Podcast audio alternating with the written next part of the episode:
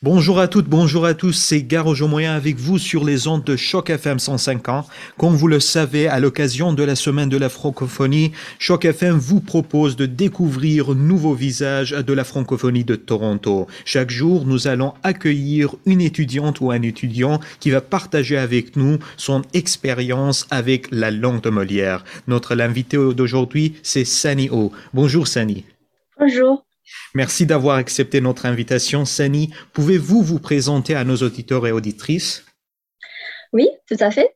Euh, donc, bonjour, je m'appelle euh, Sani O, une étudiante en troisième année dans le programme d'un baccalauréat spécialisé approfondi en études françaises à l'Université York.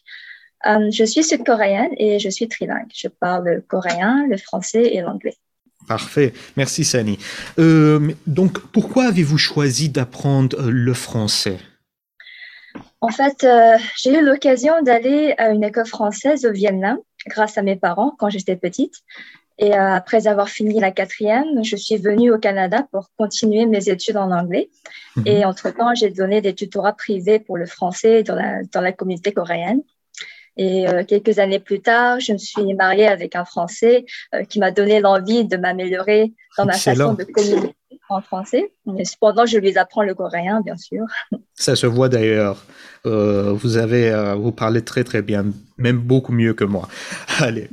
Euh, il y en a cette cliché. euh, D'ailleurs, j'ai questionné, euh, je posais cette question à tous les invités. Est-ce que la langue de Molière est difficile à apprendre? Euh, je dirais oui.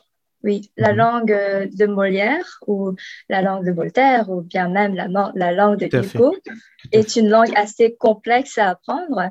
Euh, comme vous, vous, avez pu constater, j'ai parlé de Voltaire et de Victor Hugo pour cette expression. Comme Molière n'est pas le seul grand auteur associé à la langue française. Et tout ça pour dire qu'il y a de nombreux synonymes, plusieurs façons de dire les choses en français. Euh, c'est une langue très riche comparé à l'anglais ou le coréen. Euh, le français nécessite le fait d'apprendre les articles qui vont avec les noms et c'est ce qui va servir de base si on veut aller plus loin, c'est-à-dire de faire des accords. Et euh, donc, c'est étrange d'associer un genre à, un objet comme cette chaise qui est au féminin, mais je pense que ça fait partie de la beauté de cette langue. Je vois, comme vous parlez plusieurs langues, d'ailleurs, ça permet de faire une comparaison entre, entre les langues. D'ailleurs, vous êtes francophone maintenant. Alors, qu'est-ce que ça signifie pour vous, être francophone? Euh, Être francophone est un avantage.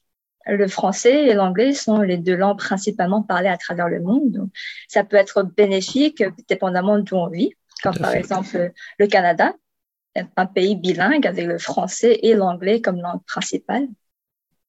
Oui, je vois.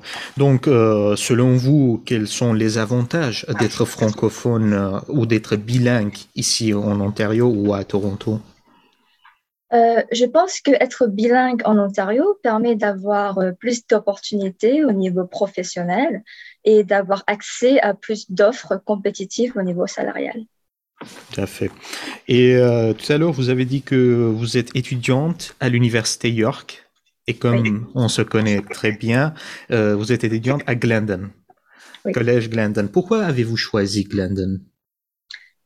J'ai choisi Glendon non seulement par rapport à la proximité, euh, mais aussi parce qu'il offrait le programme dans les études françaises. Je vois. Alors maintenant, je vais vous poser des questions express. Le concept est assez facile. Vous allez essayer de répondre à ces questions en un mot ou une en phrase. Donc, euh, vous êtes prête? Oui. Allez, on commence. Quel est votre mot préféré en français? Chou. Chou.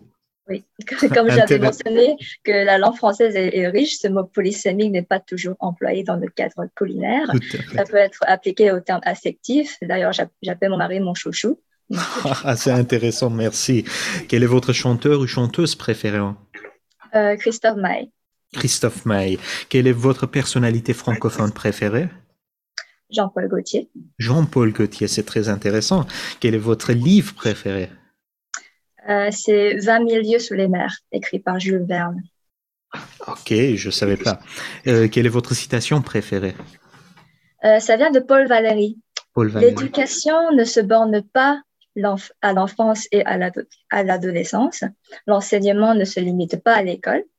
Toute la vie, notre milieu et notre éducation, et un éducateur à la fois sévère et dangereux. Excellent. Euh, une dernière question. En un mot, comment imaginez-vous l'avenir de la francophonie d'abord en Ontario et puis au niveau mondial? En un mot, je dirais que... Techniquement, ça sera deux mots. Oui, techniquement. Donc, je dirais que l'avenir de la francophonie est montant en Ontario et au niveau mondial. Parfait. D'ailleurs, c'était vraiment plaisir de vous rencontrer ici. Merci Sani d'avoir partagé avec nous euh, votre expérience et je vous souhaite au nom de, de chaque FM une bonne continuation dans vos études. Merci.